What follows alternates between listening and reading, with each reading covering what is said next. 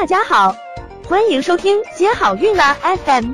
如果你正在准备孕育宝宝，却不知道怎么科学备孕，或者正和试管婴儿打交道，都可以来听听我们的好运大咖说。大咖说什么？说说怎么轻松接好运。接下来我们看一下今天晚上的最后一个案例。这个案例是讲一位备孕八年的女性，她做了很多次试管，最后一次要做试管的时候，竟然说自然受孕了。那接下来我们就请周医生来简单介绍一下她的情况以及她的一个治疗过程。嗯，这个病人呢，他的经历也是很坎坷，但是他最后的结局呢却比较好。嗯，她是龚女士，三十岁，她身高一米五二，体重四十五公斤，是偏瘦的一个女孩子。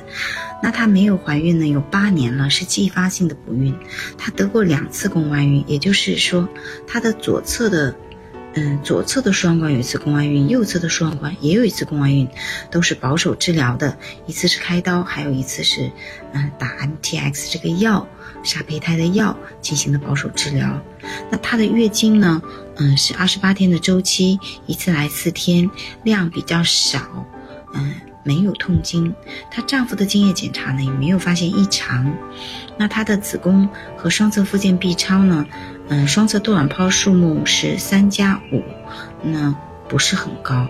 嗯，子宫呢没有发现异常。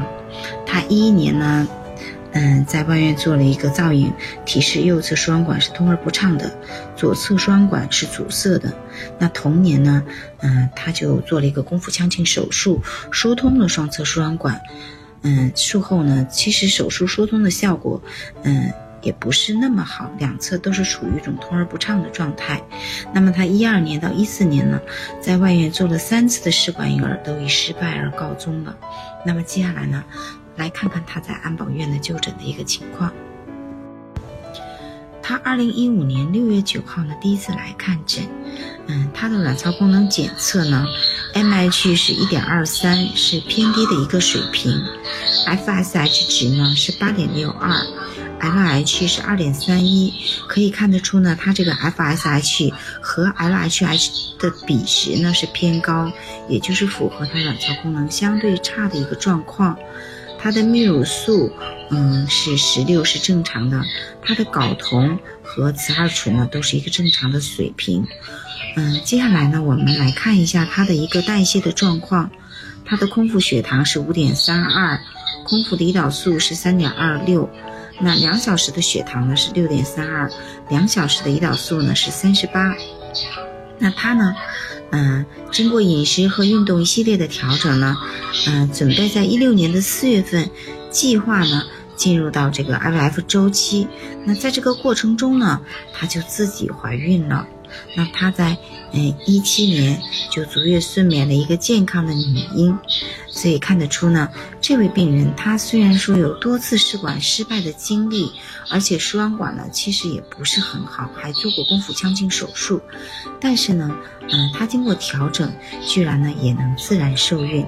这里面呢也许有机遇的成分在，但其实更重要的呢是她经过调整，她的代谢情况出现了一个嗯很好的一个进步。这个时候呢，提高了它卵子的质量，从而呢它自然受孕成功了。那刚才周医生分享了第三个关于输卵输卵管性不孕的一个案例，那这个病人呢前后竟然备孕了八年，实在是非常的不容易，而且他在之前有出现过两次宫外孕，这边也想请教一下周医生，为什么女性会出现宫外孕呢？它跟输卵管有没有一些关联？呃，女性出现宫外孕。嗯，和输卵管可能有一定的关联性，但是也不是绝对的。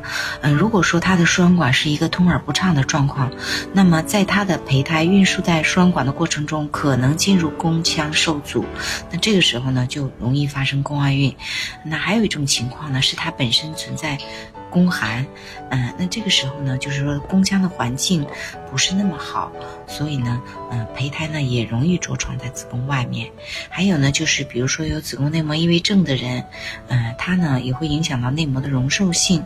那这个时候，即便是输卵管通畅的呢，也容易发生宫外孕的这个状况。那当然了，嗯，有子宫内膜异位症的人呢，本身就容易出现这个。呃，盆腔的一个黏连，那这个呢也容易出现输卵管阻塞或者通而不畅这些问题，所以呢也是宫外孕的高危的人群。那所以说，宫外孕它不仅仅只是跟输卵管有关系，它还会涉及到跟一些女性的宫寒或者是内异症会产生一定的关联。那在刚才。周医生分享的案例中，这位龚女士，她在二零一一年的时候，有在一七四医院做了一个输卵管双侧，呃疏通的一个手术。那为什么后来还需要进行试管这样的一个辅助生育呢？嗯，因为她做了宫腹腔镜手术，虽然疏通了输卵管，嗯，但是术后说给她期待的时间也就是半年，最多一年。如果没有怀孕的话，还是考虑再做试管，因为输卵管，嗯，虽然说嗯疏通了，但是它还要有一个食卵的功能，嗯，这个呢也是就说腹腔镜手术以后。一年没有怀孕，也是做试管的一个指征，所以呢，她又在做试管。那如果像一些输卵管有问题的人，他们在进行了相关的手术治疗后，能够完全恢复原本的一个生育功能，来达到自然怀孕的一个效果吗？嗯，输卵管有问题的女生做了手术，能不能完全恢复她这个输卵管的能力？嗯，这个不一定的。如果是轻微的粘连，嗯，是可以恢复的。但是如果是很严重的一个状况，甚至出现一个输卵管积水这类的问题，那么做手术也比较难恢复它的输卵管的功能。有的时候还要选择，嗯，做这个离断手术，或者是切除手术，或者是粘度手术，嗯，来不让这个积水来影响胚胎的着床。所以呢，嗯，这个具体的情况也是因人而异的。那最后呢，我们也想请问一下周医生，对一些输卵管呃不孕或者是呃有一些问题的女性，在备孕上能给他们一些什么样的建议或者是总结吗？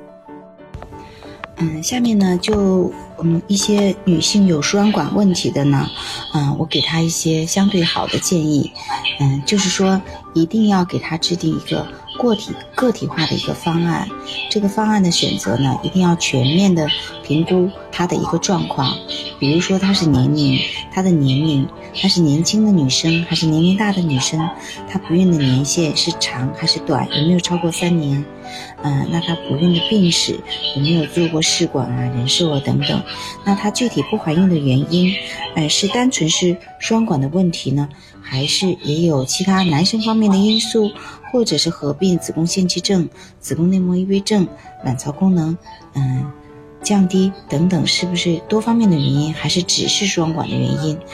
还要考虑双管的病变的程度是不是严重，嗯，输卵管的这个通畅性如何？那这些呢，都是对他一个，嗯，就是说全面评估之后，我们才能制定一个更好的一个，嗯，有利于病人的一个方案。如果是有盆腔炎这个病史，嗯，盆腔粘连，或者是有可疑子宫内膜异位症的年轻的女生。她的卵巢功能也比较好，又没有男生方面的因素，这个时候呢，就首选手术治疗，看看能不能纠正改善盆腔的一个生理结构，同时也明确诊断，明确病人的状况。同时呢，术后可以短时间的试孕。那如果一年没怀孕的，就可以考虑直接做试管了。那么如果说是，嗯，一个没有盆腔病史的一个原发性不孕的一个病人，如果这个造影输卵管大致通畅。这个时候呢，也不一定要急着手术。啊，如果卵巢功能是好的，要给他，嗯，半年左右的一个观察时间。如果说精液正常，排卵也正常，就给他一个自自然受孕的机会。那如果超过一年还是没有怀孕呢？这个时候再另做打算。